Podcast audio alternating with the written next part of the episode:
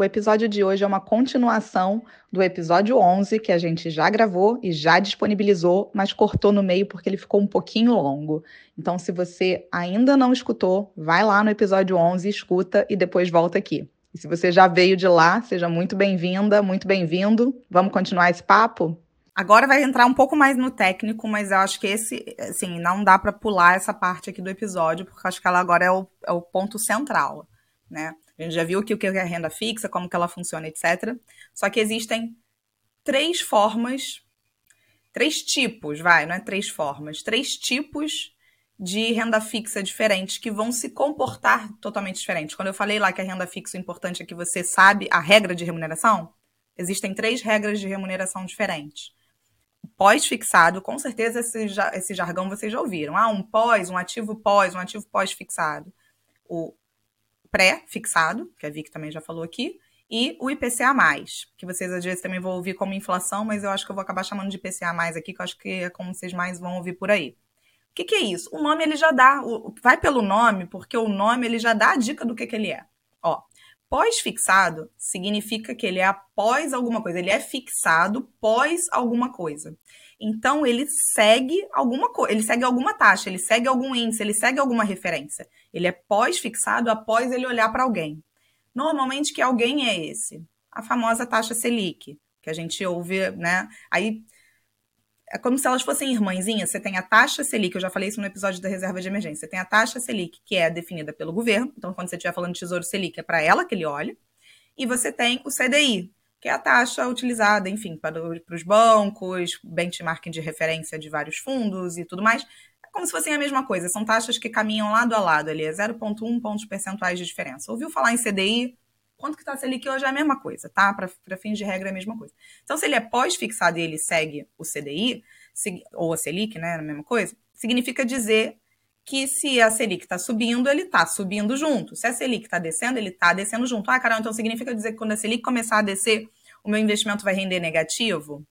Não, significa dizer que se ele estava subindo numa velocidade rápida, porque a Selic estava alta, agora ele vai diminuir essa velocidade, porque a Selic vai baixar, então, abaixando essa, essa taxa, ele vai começar a andar mais devagarzinho. E como é que vocês vão ver isso? Vocês vão ver ou via o, o Tesouro Selic, né, que é o do governo, como a gente falou, ou vocês vão ver sempre em percentuais, que é 99% dos, dos investimentos que vocês vão ver por aí. Ah, rende 110% do CDI, rende 120% do CDI, rende 140% do CDI. Então, a gente também já falou sobre isso, mas acho que vale a pena repetir aqui. 140% da taxa que tiver vigente. Então, 140% é 1,4, né? Aí realmente é uma, é uma parte de matemática, mas qualquer coisa, gente, também quem não se der bem muito com números, tem muitos simuladores. E aí é 140% de quanto que está essa taxa agora? 13,75? Ah, então significa que eu estou ganhando mais que 13,75. 40% a mais. É isso aí. Significa isso. Então é, já é um bom balizador de. Ah, então se eu estou deixando meu dinheiro travado mais tempo, eu quero uma taxa um pouco maior. Significa dizer que se eu estou deixando meu dinheiro em algo que eu vou ter que esperar 100% do CDI não me resolve. É isso mesmo. E aí eu vou começar a comparar. Aí no outro extremo, eu tenho pré-fixado. O que, é o pré-fixado? O nome também já entrega. Está fixado de cara, na partida, pré, está tá fixado. Então, ele não importa a variação da Selic. Né? Isso segurando até o vencimento. Depois a gente fala sobre marcação a mercado, tá? Ele não importa a, a variação da Selic. Ele vai. Ah, é 2%, é 2%. É 15%, é 15%. É 10%, é 10%. Se você levar até o vencimento, essa é a rentabilidade sempre expressa ao ano tá? Que muitas vezes as pessoas têm dúvida, isso é ao ano, é no período todo, é sempre ao ano que você vai ver, independente da Selic. E o do meio, digamos assim, que é um híbrido dos dois, é o IPCA+. O que é o IPCA+. O nome também entrega. O que é o IPCA? A inflação, Índice de Preço ao Consumidor Amplo, inflação. Então, ele segue a inflação, ele vai seguindo, a inflação está subindo, ele vai sempre, quanto tiver renda na inflação, ele vai te entregar a inflação de volta, mais uma taxa. Por isso que o nome é IPCA+, foi mal, gente. IPCA+. Então, IPCA mais 4, inflação mais 4. IPCA mais 6, inflação mais 6. Ah, Carol, então significa dizer que eu estou protegendo meu dinheiro da inflação e ainda estou ganhando uma rentabilidade? Significa isso. E a mesma coisa também esperando até o vencimento. Isso tudo que eu falei, esperando você ganha, então você sabe a regra, você sabe, né? Ah, mas se a Selic variar, o meu pós-fixado eu não sei quanto é que eu vou. Mas você sabe que é 120% da Selic, então a regra está definida. Ah, mas o IPCA mais eu não sei quanto que vai ser a inflação, mas você sabe que é a inflação mais alguma coisa, a regra está definida. Na renda variável isso não existe. Então, é, tudo isso daí, se você aguardar o tal vencimento, e depois a gente explica o porquê que ela pode variar se você não aguardar até o vencimento. Isso tudo, gente, vocês vão ver. Se vocês entrarem no Tesouro Direto, por favor, entrem, porque assim, vale a pena gastar um tempo lá. Se vocês entrarem no Tesouro Direto, vocês vão ver isso tudo que a gente falou. IPCA, com vários prazos, é, é, pré-fixado, com vários prazos. O único que vai estar diferente de quando vocês veem na parte dos bancos de CDBs, etc., é o pós-fixado. Realmente ele está diferente. Por quê? Porque, como eu falei, o pós-fixado dos bancos, ele segue o CDI, que é a taxa dos bancos. No Tesouro Direto, vai estar o Tesouro Selic, que segue a Selic. Então, ali você não vai ver esse percentual de, tipo assim, ah, 100% da Selic, seria mais fácil se a gente visse assim, né? É 100% da Selic? Não é assim que vai aparecer. Vai aparecer Selic, mais uma taxa pequenininha, que ela tem um motivo, mas é desprezível para nossa explicação aqui. Então, ela vai estar lá, Tesouro Selic, e já sei que todo mundo também vai acabar perguntando porque ela tem um vencimento. Ah, tem uma ali que está com vencimento para 2026, o outro está para 2029, e agora? Você falou que eu poderia tirar o Tesouro Selic. Ah, aqueles prazos que estão ali para o Tesouro Selic é como se fosse assim, um contrato de aluguel. Você tem um contrato de aluguel de 30 meses, mas você pode sair antes e está tudo certo, que não vai ter problema, mas ele honra aquilo durante 30 meses, porque está ali, é a mesma coisa. Ele honra. E que e que talvez tenha uma multa, né, se você sair antes do fim do contrato, né? É, é verdade. Então, então assim, são três mundos. Essa parte da diversificação, quando a gente está falando de classes de ativos, como a Vicky falou, né? Ah, se eu estou com renda fixa e renda variável, aqui eu tenho diversificação sim. Porque muitas vezes, se, eu, se eu, eu preciso diversificar até entre a própria renda fixa, porque são objetivos diferentes, né? Acho que agora a gente pode falar por que, que um é mais indicado, por que, que o outro é mais indicado, como é que isso funciona. Ou, não sei, de repente, dar o exemplo do, do seu investimento, o que, que você prefere? Acho que a gente pode falar dos três e aí, aí a gente, tipo, já tendo dado o contexto, a gente mostra o meu. Mas eu só queria falar duas coisas antes, cá. Uma, é, e sei lá, isso é de dúvidas que eu já ouvi muitas vezes nas rodas de conversa, então não sei se você que está ouvindo ficou com alguma dessas dúvidas, mas a Carol falou a rentabilidade, né, sei lá, 10% ao ano ou X% do CDI ao ano. É muito importante a gente sempre lembrar que os números que a gente vê de rentabilidade, eles são ao ano, mas, é, por exemplo, se eu tiver num pós-fixado, você vai ter uma rentabilidade um pouquinho todos os dias, e aí toda taxa que é ao ano, ela pode ser transformada numa taxa ao mês, ela pode ser transformada numa taxa ao dia, que é como normalmente as coisas são feitas de fato na hora de calcular a rentabilidade das coisas. Então, não significa que você tem que esperar um ano para o negócio render. Ela, to, toda a taxa está lá rendendo um tiquinho por dia, e aí, ao longo do, né, do ano, isso tem um valor total. Mas, e outra coisa, não significa que no fim do ano, ou quando você completar um ano de investimento, vai vir uma rentabilidade na sua conta, tipo, vai cair um valor. É, o que, que isso significa? Vou dar um exemplo bem, bem tosquinho para ser fácil de calcular. Mas, tipo, se eu colocar 100 reais e for investir por dois anos e rendeu 10% ao ano, então no final do primeiro ano rendeu 10%, eu tenho 110%, no segundo ano rendeu mais 10% em cima dos 110, que são juros compostos, então eu tenho 121. Quando acabar, acabar esse o vencimento do meu investimento, né, foram dois anos, aí sim eu recebo os 121 tudo de uma vez. Então, não é que a cada ano você vai ter uma rentabilidade, tipo, na sua conta e tal, e nem que você precisa resgatar essa rentabilidade para falar, olha, rendeu isso aqui, eu já usei esse dinheiro. Simplesmente significa que se você deixar quieto até lá no final do, até o vencimento, o valor que você vai receber no vencimento vai corresponder ao valor que você pôs lá no começo, rendendo mais X% no primeiro ano, X% no segundo ano, X% no terceiro ano, mas não significa que você vai ter necessariamente algo pingando na sua conta mensal, é, mensalmente, anualmente. E por que eu falei não necessariamente? Porque a gente vai falar de um tipo de título do, do Tesouro que sim tem isso que chama pagamento de cupom, né? Que tem essa rentabilidade semestral, mas aí é muito específico. A gente vai falar disso separado. E última coisa, você. Só porque eu não tinha, tinha esquecido de comentar, Cá, você falou o negócio dos tipos de risco. É, eu acho que o exemplo que eu falei do meu CDB que eu tinha pego lá atrás, por que, que ele tinha 120% do CDI na época? Porque era um banco X. Um banco, nem lembro o nome, acho que é, não, não vou falar também, não sei se pode, mas sei lá, um banco X.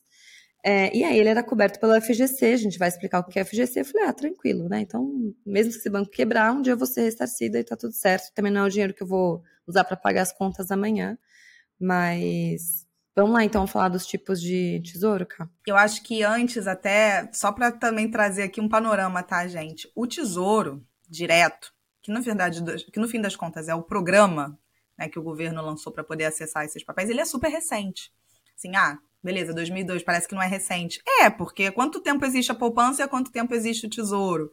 Assim, então, assim, é normal às vezes a gente ter tantas dúvidas, porque, primeiro, a poupança você vai ali no, né, no caixa do banco, quando todo mundo tinha caixa. Mas enfim, é tão simples, né? Você vai ali, poupança, tá, não sei o quê. O tesouro você tem que navegar, você tem que procurar, você tem que ver. Não é tão intuitivo já como estava a poupança. Então, assim, a gente precisa só fazer esse esforcinho inicial, sabe, sabe, assim, sair um pouquinho dessa inércia, porque depois vira automático também, igual é como é investir na poupança. Então, assim, só para vocês saberem, antes a pessoa física ela não acessava isso, né? Hoje em dia é muito mais fácil para acessar. E ainda assim tem uma dinheirama na poupança que poderia estar tá aqui. Mas enfim.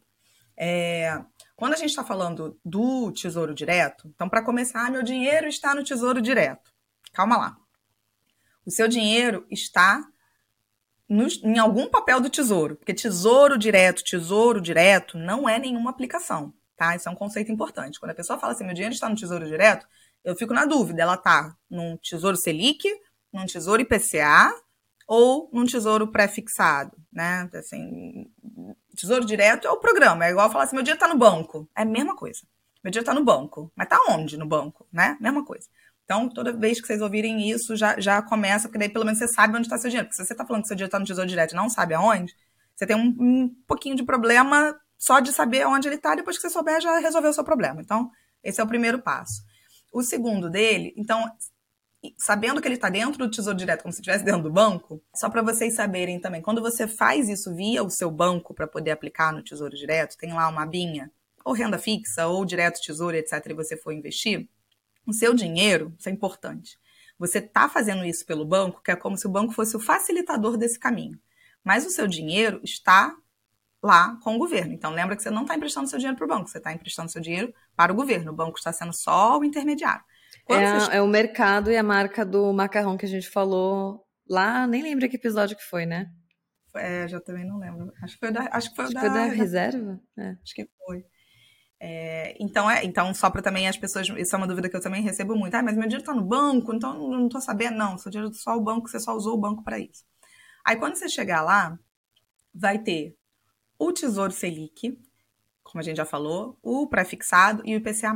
E para complicar, porque isso realmente eu não consigo entender, não consigo, não consigo. Existe o Tesouro Direto, ele é restrito para pessoas físicas e para o volume, ai, agora eu não lembro se é um milhão ou um milhão e meio é, de aplicação. Tem um limite, tá, que você pode fazer, enfim, um limite bem alto, mas é para pessoas físicas. As, as instituições, etc., que fazem volumes muito maiores do que esse, né, e que também aplicam nos, nos, nos tesouros, eles acabam usando ainda o nome que era o nome de antigamente. Depois o governo entendeu que esses nomes eram horríveis e fez um nome mais ou menos bonitinho, que é esse, Tesouro Selic, Tesouro IPCA, pá, pá, pá. Mas ainda coexistem esses dois nomes para complicar. Então, toda vez que vocês ouvirem falar em LFT, Carol, mas o que é LFT? O que é isso? Tesouro Selic. LFT, Tesouro Selic.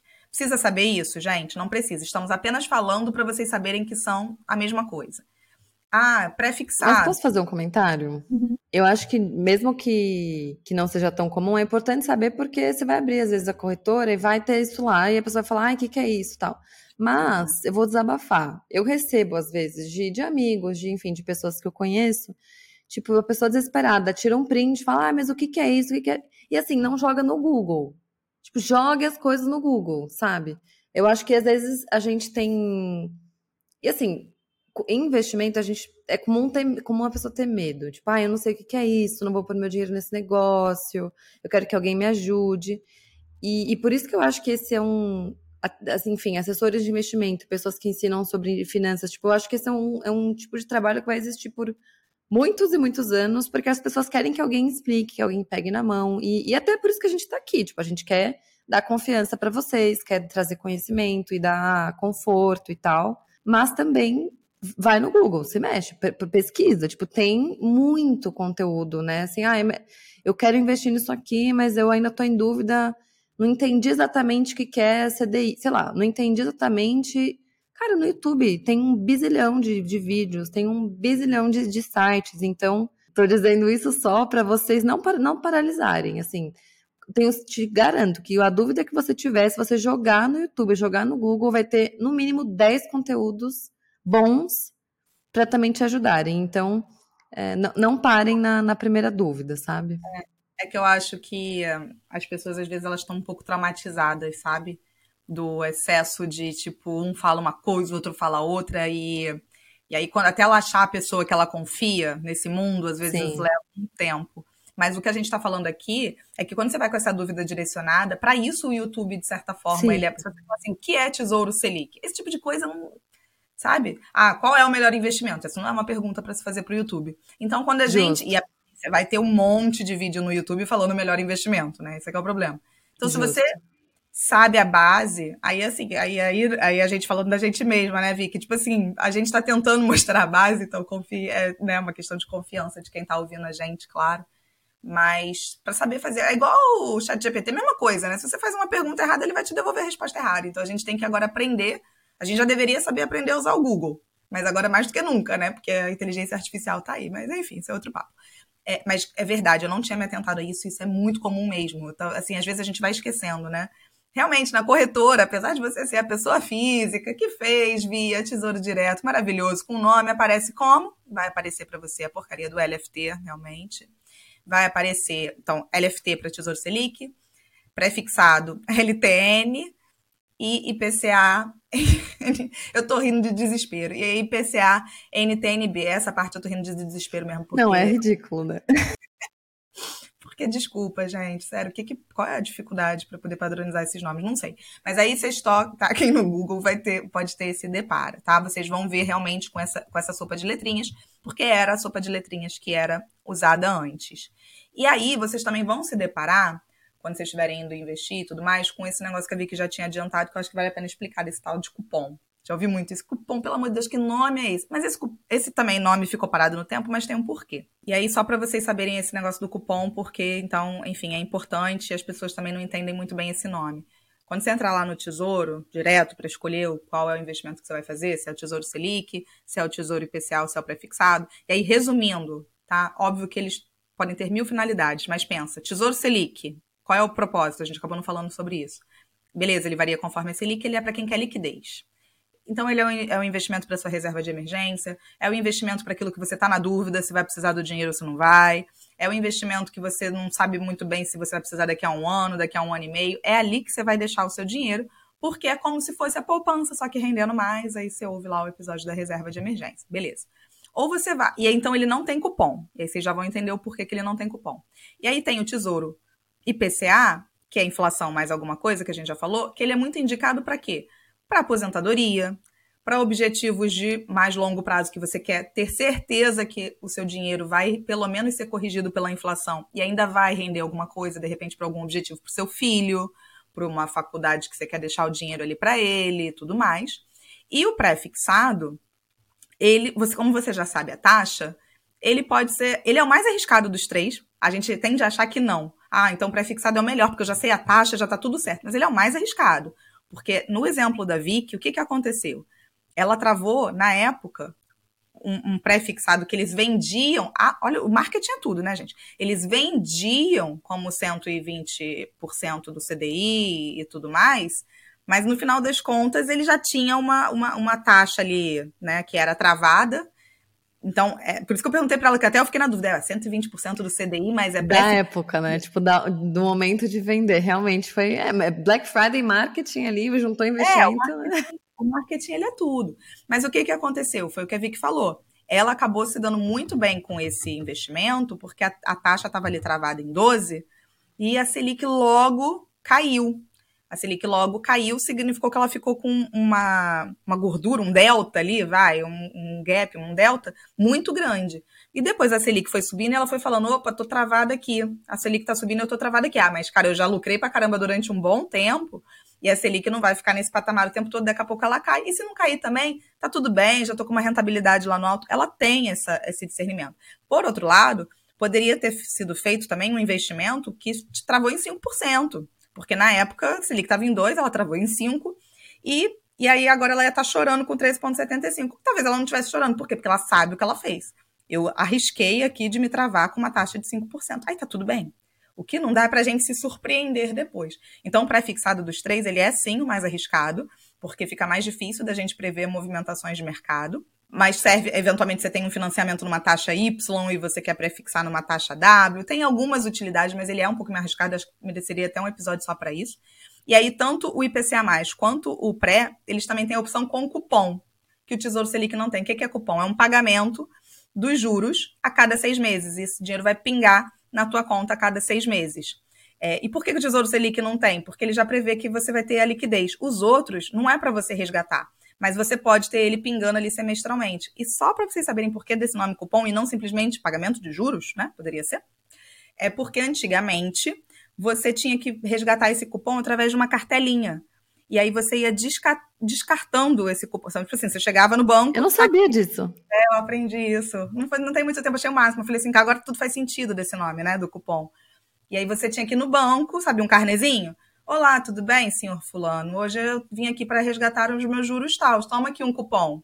E aí o cara saía com o dinheiro do banco. E aí ele levava o dinheiro dele daquele cupom, daqui a seis meses ele voltava, aqui meu dinheiro, aí o cupom. E aí ficou esse nome cupom, só para vocês entenderem. Mas parou no tempo, né, gente? nossos filhos vão falar assim, ah, o que, que é isso, né? É, hoje chama juros semestrais, né? Exato. Só que eles ainda usam esse termo do cupom, exatamente. Pelo menos no, Ali comunica uma coisa, em outro lugar comunica outra, é um inferno. Mas enfim, gente, tenham paciência, porque depois esse negócio vai. Aliás, cara, ferrou aqui, porque daqui a pouco eu vou ter que falar assim, Vicky, acabou porque eu preciso buscar meu, meu filho. Mas deixa eu dar um exemplo muito bom.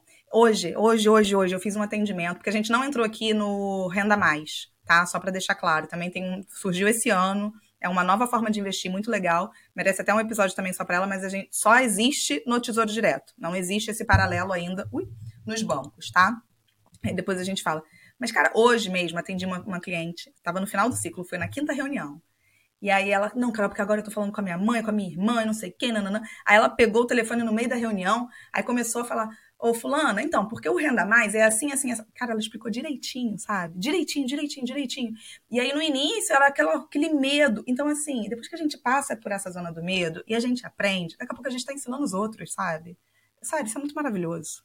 Isso é muito maravilhoso. Então, assim, só queria. Me, me lembrei disso, assim. Daqui a pouco são vocês ensinando, só que a gente é. tem, tem que aprender. Eu acho que é, é ótimo você trazer isso, porque, não sei, para quem tá ouvindo isso, já, esse episódio, já investe, já conhece o básico, a pessoa tá tipo, ah, que episódio introdutório, que episódio básico. E se você não investe, tá pensando, meu Deus, falaram mil siglas, mas por isso que até a gente fala, começa, você vai correr, você não começa sendo maratonista, você começa fazendo caminhada, tipo, faz a caminhada primeiro faz a reserva de emergência, sabe? Faz na, no, no Tesouro Selic, no Fundo DI, sei lá, no CDB pós-fixado. Porque depois você vai entendendo, você vai aprendendo, você vai pegando o jeito. Então, é bem estimulante mesmo. E Total. acho que tem duas coisas, então, para a gente falar antes de terminar. É, uma delas você já trouxe, Cá, que é a marcação a mercado. Então, vou só tentar dar uma complementada, que é se você comprou um título, todos os títulos de renda fixa, eles têm um vencimento, né? Tipo, eles nunca, né, você não faz um contrato de empréstimo falando, ah, um dia você me paga, tchau. Tipo, tem, tem um prazo, né? Então, o, os títulos do, do, do, tesouro, enfim, da renda fixa no geral, tem um prazo. Não significa, como a Carol falou, que você está preso, que você só pode usar o dinheiro naquele vencimento. É tipo um aluguel. Tem um prazo, você pode renovar, você pode continuar investindo naquilo depois. Mas o que, que é aquilo que eu comentei que talvez tenha uma multa se você terminar o contrato de aluguel antes? O que, que é essa multa, entre aspas, no, na renda fixa? A marcação a mercado é o preço desse título todos os dias. Então, por exemplo, eu tenho aqui aquele exemplo que eu falei: investir 100 reais por dois anos, que vai render 10% ao ano. É, e se eu não deixar por dois anos, né? E se eu não deixar até o final do no vencimento? E se eu for vender ele hoje? Tipo, ah, eu precisei do dinheiro e eu vou ter que resgatar. Por quanto eu vou resgatar? Quanto vale esse título hoje? A marcação a mercado nada mais é do que essa, essa marcação, né? Estou usando um nome meio repetitivo. Mas é qual o preço desse título hoje? Se eu for vender amanhã, o, o exemplo que eu dei do, do prefixado. É, eu travei ele, comprei lá em 2019 a 12%. Quando caiu a Selic para 2%, você concorda que esse título virou assim virou baita de um título, porque, pô, é um título que vale, que rende 12% numa época em que a Selic é 2%. É, então ele valorizou muito. Ele ficou mais caro, se eu fosse resgatar, talvez ele, ele fosse mais caro do que na época que eu comprei. É, enfim, o, o, próprio o Tesouro IPCA, se você deixa ele até o vencimento, ele vai render o contratado, mas no meio do caminho, o preço desse título ele pode variar tal qual uma ação. Inclusive, tem títulos, você, títulos do Tesouro Direto, que, você, que se você pega o gráfico do título e uma ação, sem colocar o nome qualquer qual, você pode achar que um é ação e o outro é o título e vice-versa. Então, é o preço desse título no dia a dia. Só que se você vai deixar esse dinheiro quieto até o vencimento, dane-se. Tipo, isso, né, não precisa ficar abrindo a corretora toda hora para ficar olhando. É, posso só fazer um complemento, Vi? Claro. O, a parte do marcação a mercado de, do que você falou, né? Ah, eu comprei um e de repente ele estava muito maior, muito menor. Vocês pensem igual valorização de loja mesmo. Pensa o seguinte: você comprou um título que estava 12, né? 12%. Aí a Selic bombou. Você, aí os novos investidores vão olhar para a prateleira. Opa, tem um monte aqui a 14. Tem um monte aqui na prateleira a 14. Igual quero comprar uma calça, tem um monte de calça aqui na. Beleza. Se esses que estão a 14 e ela tá me, e a, a Vicky quiser vender o dela antes, que era 12, por que, que eu, Carolina, vou comprar o da Vicky, que tá 12, se eu tenho disponível na prateleira hoje a 14? Não vou, né? Eu vou comprar o a 14. Vicky, se você quiser me vender o seu, tudo bem, mas me dá um desconto aí. E aí é esse desconto que ela perde dinheiro, né? Esse desconto que ela perde dinheiro, e aí as taxas, ela, isso daí tudo ela se iguala. E o inverso também serve. Poxa, vi que daqui a pouco a Selic caiu pra caramba, foi a 5. Putz, fui lá comprar, fui lá comprar meus, meus tesouros e só via 5. E, ai, mas a Vic tem um a 12. Ô, Vicky, eu quero comprar o seu. Ah, tudo bem, mas aí a Vicky, tchum, embolsa esse dinheiro, entendeu? Então, assim, é para os dois lados sempre, e é por isso, né? E, e, assim, eu definitivamente, renda fixa, não recomendo tentar fazer marcação a mercado. Não recomendo. É o que a gente chama de trader da renda fixa, sabe? Ai, Igual gente. tem trader da renda fixa. E tem muita gente vendendo isso por aí, tá? Tipo assim, ah, saiba a hora de entrar, saiba a hora de sair. Cara, esquece uhum. isso, entendeu? Esquece é. isso. Tem um, tem um episódio, inclusive, do Amuri que eu gosto muito. Eu não lembro o nome, é, mas ele, ele fala qual que é a hora certa de entrar no investimento, né? E aí ele fala, não, não caia nessa, porque se você acha que tem a hora certa, você está presumindo que existe a hora errada. E aí, se você não sabe qual que é a hora certa e a hora errada, você vai ficar ou toda hora comprando na alta e vendendo na baixa, ou não vai investir. Fala, cara. Eu vi que a gente precisa chamar o Amuri aqui. Gente, quem tá ouvindo esse episódio, manda um direct pro Amuri. Sério, agora. Fala assim, é, é Eduardo Amuri o, o nome do perfil certinho? Ou é só Amuri? Agora, putz. Acho que é Eduardo Amuri, não lembro. Fala assim, cara, grava com as meninas lá, porque elas só falam de você direto. Seria um papo super Vamos chamar ele, vamos chamar ele. Enfim, a marcação ao mercado acho que é só uma forma da gente ter liquidez e saber pá, pô, quanto que é o preço desse título, mas pensa assim, renda fixa, comprei, tem um vencimento, deixa até o vencimento, principalmente se for prefixado, né, porque no meio do caminho vai estar lá super oscilando.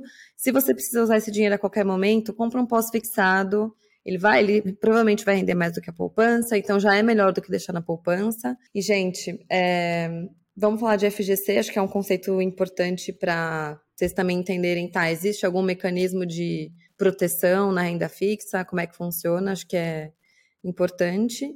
Então, o FGC é uma sigla que é Fundo Garantidor de Crédito.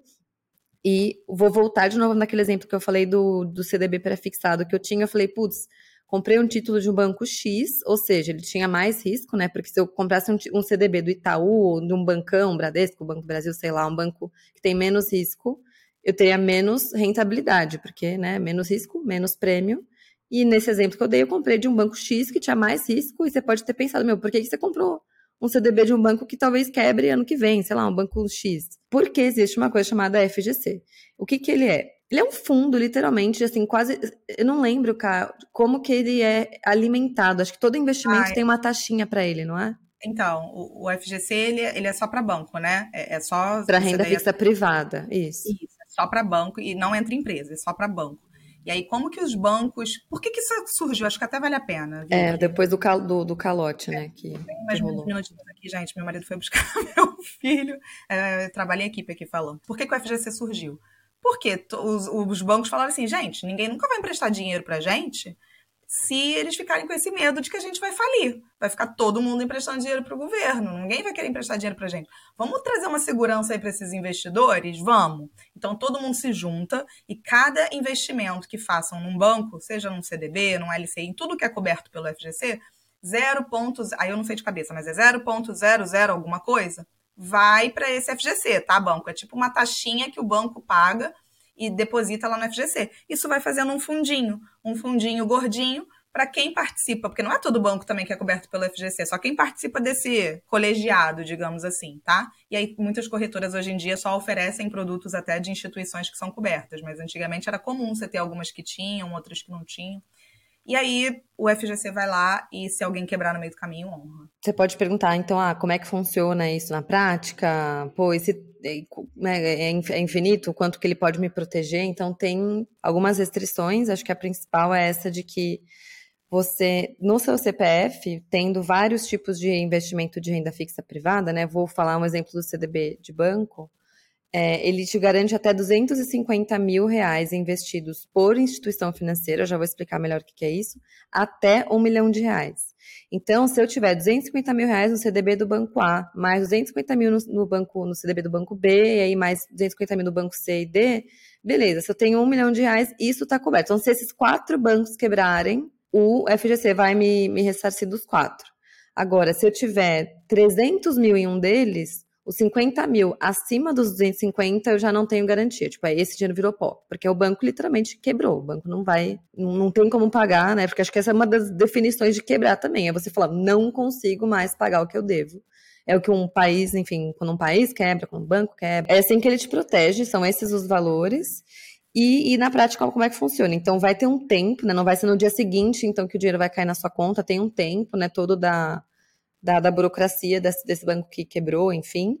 Mas se você tinha, por exemplo, investido 100 reais e aí já tinha rendido, era para estar tá valendo, sei lá, 112, porque desde o tempo que você investiu tinha rendido 12%, ele vai te ressarcir com a rentabilidade. Então, porque, de novo, é o que a Carol falou, por que, que o FGC foi criado? Se você investisse, e aí no momento, né, num caso de, de default, que é um banco falir, você só recebesse o principal e perdesse toda a rentabilidade, ainda assim as pessoas iam falar, hum, será que é seguro? Tipo, é seguro, mas não é, né? Então, é, eles te ressarcem até, até 250 mil reais por, por instituição, em até quatro instituições. As, as, coisas que eu acho que a pessoa deveria tomar cuidado, esse até um milhão também, ele é renovado a cada quatro anos, mas não precisa entrar nesse detalhe mesmo, não. Mas eu, eu, eu acho que vale a pena as pessoas se atentarem, que eu acho que muitas das vezes não se atentam. É um problema bom, né? Você tá com muito dinheiro e, enfim, ah, então eu coloco aqui 250 aqui e 250 colar. Como a Vic falou, ele pega a rentabilidade também. Então você sempre vai querer colocar menos. Porque senão você vai deixar o seu dinheiro ali, ele vai render e você vai perder essa rentabilidade. Então, fica com o alvo de 250, mas você vai colocar menos para quando no vencimento não ter ultrapassado esses 250. Esse é o primeiro alerta. E o segundo alerta é, pelo amor de Jesus Cristo, não coloque o dinheiro da sua reserva de emergência aí. Tô falando, parece óbvio, mas eu já vi, já atendi uhum. cliente que colocou, ah, mas é 102% de rentabilidade, é 105% de rentabilidade com liquidez diária, qualquer coisa tem um FGC. É, qualquer coisa tem um FGC, mas é sua reserva. Então, assim, sua reserva, na hora que você precisar, isso daí às vezes demora 60 dias para o FGC te devolver o dinheiro, tá? Então, assim, não faz sentido. E outra coisa, ele te devolve a rentabilidade, mas esse período em que ele, entre o banco falir e ele te devolver, não é corrigido, tá? Então, esse período aí de 60 dias, tudo bem, não é o fim do mundo, mas não é corrigido. Acho que uhum. falando bastante do FGC. Ah, e a gente acabou não falando, não vai dar tempo de falar hoje, mas a gente explicou os tipos, né? IPCA, pós, né? Só que ali dentro também tem um universo. A gente ficou falando aqui CDB, CDB, eu sei que para muita gente, o que é CDB? CDB é um tipo de produto que o banco oferece. Você não investe num pós-fixado. Pós-fixado é o tipo. Então, é como se a gente estivesse descendo de uma nave espacial, a gente desceu no mundo investimentos, opa, depois eu aterricei no mundo renda fixa, depois eu aterricei no mundo qual tipo de renda fixa, pós-fixado, IPCA mais ou pré-fixado, depois eu aterricei, vou precisar aterrissar, a gente não vai conseguir entrar aqui, que é qual é o produto de, que eu vou investir nisso daí. Por exemplo, um CDB ele pode ser pós-fixado, pré-fixado e IPCA+. Aí tem CDB, LCI, LCA, aí tem um monte. Aí depois a gente faz um episódio para isso, mas vocês viram, a gente já foi aterrissando em vários mundos. E como é que é renda fixa para você, Vicky, assim, na, na tua carteira? Você gosta de renda fixa? Eu você, amo, é tudo na minha vida. eu acho eu acho que pô, a gente está num país em que, assim, com todos os problemas do Brasil, a renda fixa não é um deles, sabe? A renda fixa é uma coisa boa, a gente tem juros altos.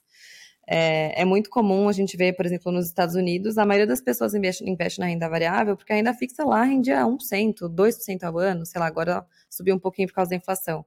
No Brasil, não. O é Brasil é um país mais arriscado, a gente tem mais inflação, então a gente tem, por exemplo, agora a Selic está 13,75. Então, se você não fizer nada e deixar seu dinheiro lá, ele vai render quase 14% ao ano. Aí, óbvio, tem o imposto e tal na hora de, de tirar. De novo, acho que por causa dessas influências que eu tive mais no, no começo, quando eu estava aprendendo sobre investimentos, é, o Amor é uma delas, mas tem um cara que é um colunista do New York Times que chama Carl Richards.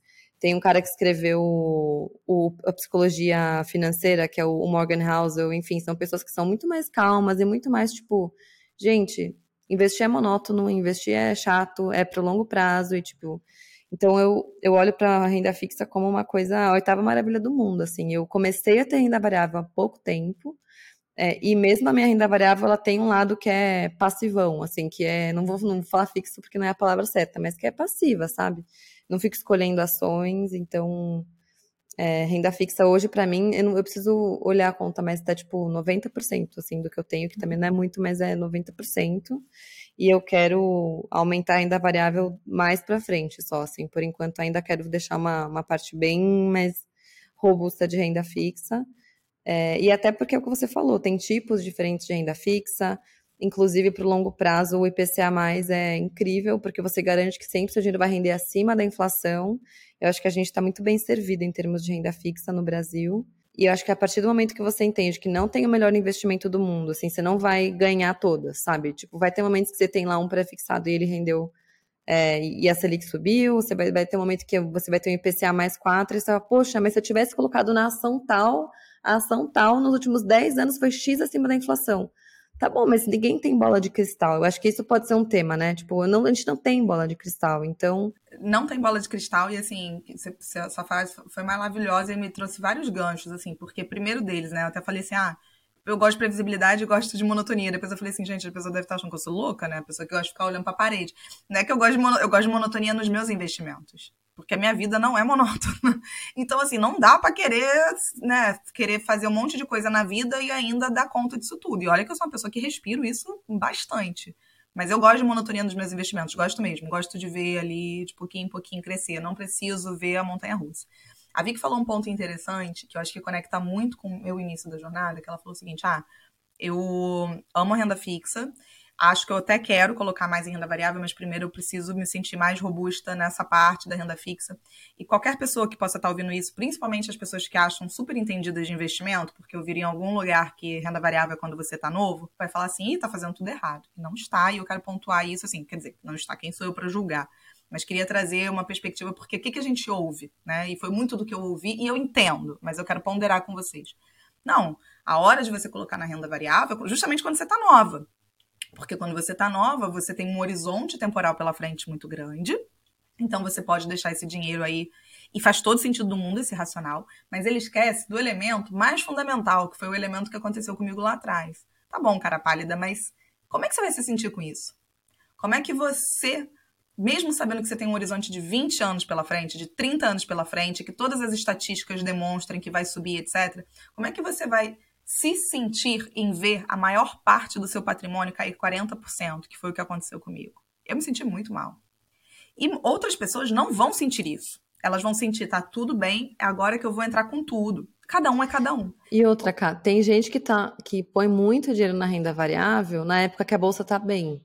E aí tem gente que tá com esse discurso também, né? Que fala isso de não, mas pô, você tá perdendo a oportunidade, tá, né? Mas essa pessoa nunca passou por uma crise de 2008. Ela nunca passou por uma, sei lá, não investiu na renda variável na época do começo da pandemia. Eu acho que só dá para saber de fato quem é você na renda variável quando você tropeça, né? Quando dá alguma merda. Só dá para você saber quando você tropeça, porque é exatamente isso. Porque de fato, se eu tivesse e eu não tirei o dinheiro, tá? Só para deixar claro, eu não tirei o dinheiro. E de fato, ele depois voltou e tudo mais. Depois, quando veio, por exemplo, a, a, a Covid, a crise, a minha parte da renda variável não me, não me afeta em nada. Mas por quê? Naquela época me afetou. Porque ela era um montante muito significativo. É, eu, eu me senti, poxa, eu não acredito que eu fiz esse, né? Assim, fiquei me martirizando um pouco, não muito, mas fiquei um pouquinho, mas tudo bem, vou deixar, eu entendo. Mas falei, cara, eu nunca mais vou passar por isso, porque eu não quero passar por isso com um percentual muito alto. E aí eu fui fazendo outros movimentos. Quando chegou a crise da pandemia, aí realmente não me afetou em nada. Me afetou em nada, em nada. Porque assim, ali eu já estava preparada. Ali eu já estava preparada para ver o solavanco. Então, é muito bonito e realmente, se, se, né, se eu tivesse entrado com tudo na renda variável, eu teria mais dinheiro do que eu tenho hoje. Eu quero deixar isso bem claro, lá atrás, em, em 2007, se eu tivesse feito esse movimento. Mas será que eu teria mesmo ou será que eu teria afrouxado no meio do caminho? E no final das contas teria até perdido dinheiro e não teria falado esse negócio de investir não é para mim, eu vou gastar meu dinheiro. A gente não sabe, a gente não tem como saber como a gente reagiria em circunstâncias diferentes. Então, assim, eu também sou fã da renda fixa, amo, mas eu acho que é muito por um perfil meu de valorizar muito previsibilidade. Eu acho que eu valorizo até demais, sabe? Assim, eu acho que agora eu tô chegando numa fase da minha vida que, peraí, um pouquinho menos de controle, um pouquinho menos de previsibilidade, porque isso também é bem-vindo. Mas isso se traduz até na nossa carteira de investimentos também. Enfim, tem classes de ativos novas que eu comecei a investir esse ano, que eu já sei de muito tempo, mas que eu acho que só esse ano era o momento para mim. Essa jornada não acaba. Eu ouvi uma vez, queria trazer ela aqui no pod também, Maria Gurgel, é, ela falando uma explicação muito legal, que eu vou passar até a adotar que é nós temos duas jornadas na vida. Não sei se eu já falei isso em algum episódio, mas senão eu vou repetir. A gente tem duas jornadas nessa vida. A gente tem uma jornada poupadora e a gente tem uma jornada investidora. A jornada poupadora, ela é comportamental e é beleza. Depois que a gente solidifica, a gente meio que só vai, no automático. Só vai. Assim, claro, tem um esforço, mas assim, a gente é hábito. Você criou o hábito, você foi. A jornada investidora, por outro lado, ela nunca vai acabar. Porque ETFs, por exemplo, há 15 anos atrás, a gente não tinha como a gente tem hoje. Então, assim, a gente tem que se manter atualizado. Nunca vai acabar. Se você achar que vai acabar, mas não é aquela coisa do tipo, ó, oh, é um incremento, é um a mais ali, você já conhece, não sei o quê. Então, quando a gente também internaliza isso, só que, ai, gente, aí eu já tô pensando lá na frente, mas assim, só que eu não posso achar que eu vou ser uma velhinha de 80 anos, 90 anos, independente financeiramente, que vou ter a capacidade, talvez eu tenha, que tomara que, mas assim, não posso achar que eu vou ter, né? Assumir, presumir que eu vou ter a capacidade de escolher todos os meus investimentos e pera lá, deixa eu ver agora a minha carteira, como é que vai estar. Tá.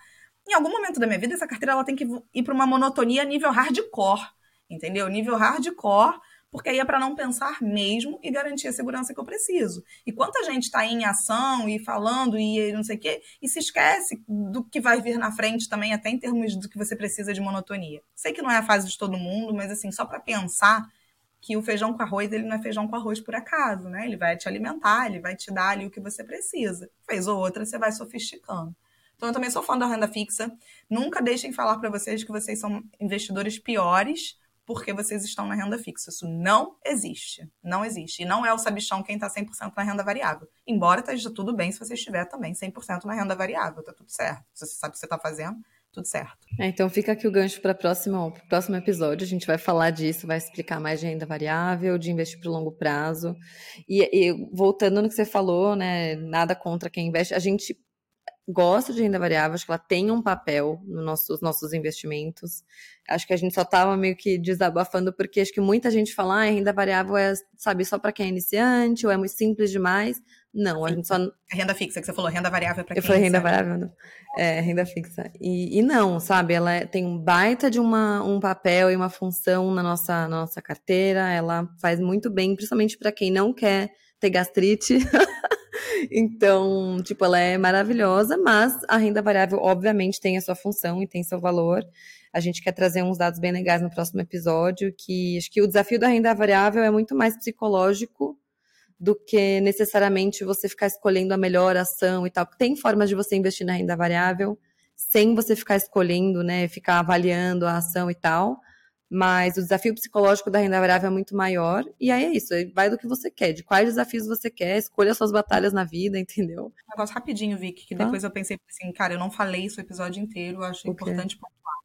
Que, no, na verdade, sempre foi o meu maior receio quando eu estava muito na renda fixa. Enfim, também pode ficar para um outro episódio, mas acho que isso é importante ponderar maravilhoso aqui no Brasil, temos taxas de juros, já ouvimos falando que o Brasil é o país dos rentistas, já ouvimos ministro falando vai trabalhar vagabundo de quem investe né, na renda fixa, enfim, já ouvimos esses absurdos. Mas o fato é que a, é, é, não existe almoço grátis, então essa, essa rentabilidade ela não é porque o Brasil e tal. Não, justamente é pelo risco que a gente tem aqui. Então também a gente tem que estar ciente de que se a gente tá, gosta muito da renda fixa daqui, eu estou colocando todos os meus ovos na cesta Brasil, e isso sim é perigoso. Então é super importante só pontuar isso aqui para ninguém achar que, tipo, não, beleza, tô seguro. Não, você está no Brasil. Se você é um ET descendo no planeta, você vai colocar todos os seus ovos no Brasil? Talvez sim, talvez não, mas pelo menos só saiba que o mundo, quando a gente está falando de diversificação, existe um mundo. Então, ui, só para ponderar esse pedaço. Não, amei, amei isso que você falou. É... Ah, eu já estou querendo entrar no assunto do próximo episódio, vou me segurar. Mas eu acho que tem uma coisa que chama. Eu não sei como que é em português, mas é um termo que chama home bias, que a gente tem. É, a gente tende a investir né, nas ações, na bolsa, nos títulos do nosso país, mas é, a gente tem que ser um ET, é isso que você falou. Tipo, se você fosse um ET chegando num planeta Terra, onde você investiria. Você provavelmente não ia ficar comprando só o título do Brasil, e você provavelmente não ia ficar comprando só o tesouro direto no Brasil. Então, por isso que na hora da gente pensar em investir por longo prazo, que é o assunto do próximo episódio, a gente tem que tirar esse zoom e entender que se você fosse um ET chegando no mundo e na hora de investir, não existe só o Brasil para investir, muito pelo contrário, tem lugares muito melhores do que o Brasil para a gente investir.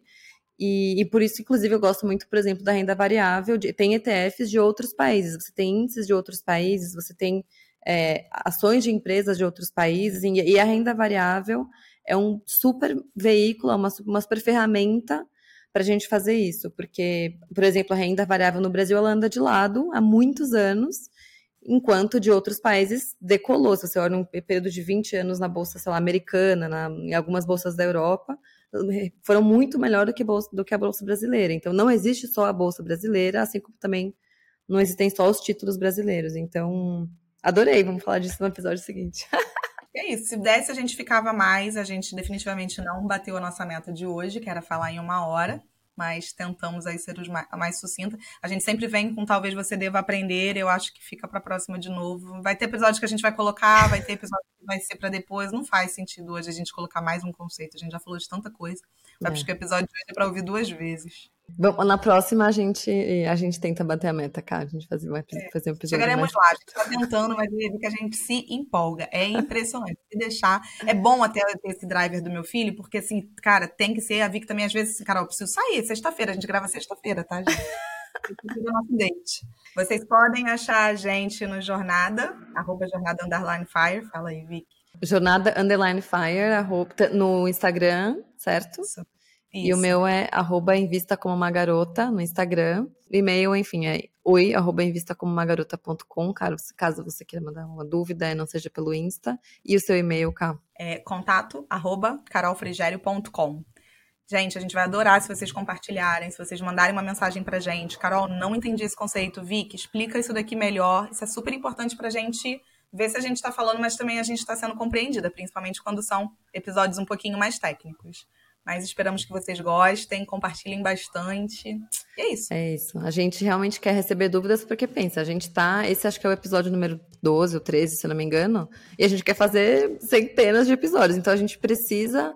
A gente vai voltar nesses assuntos no futuro, a gente vai voltar a tirar dúvida, vai voltar a explicar de uma forma diferente, de uma forma melhor, com novos exemplos.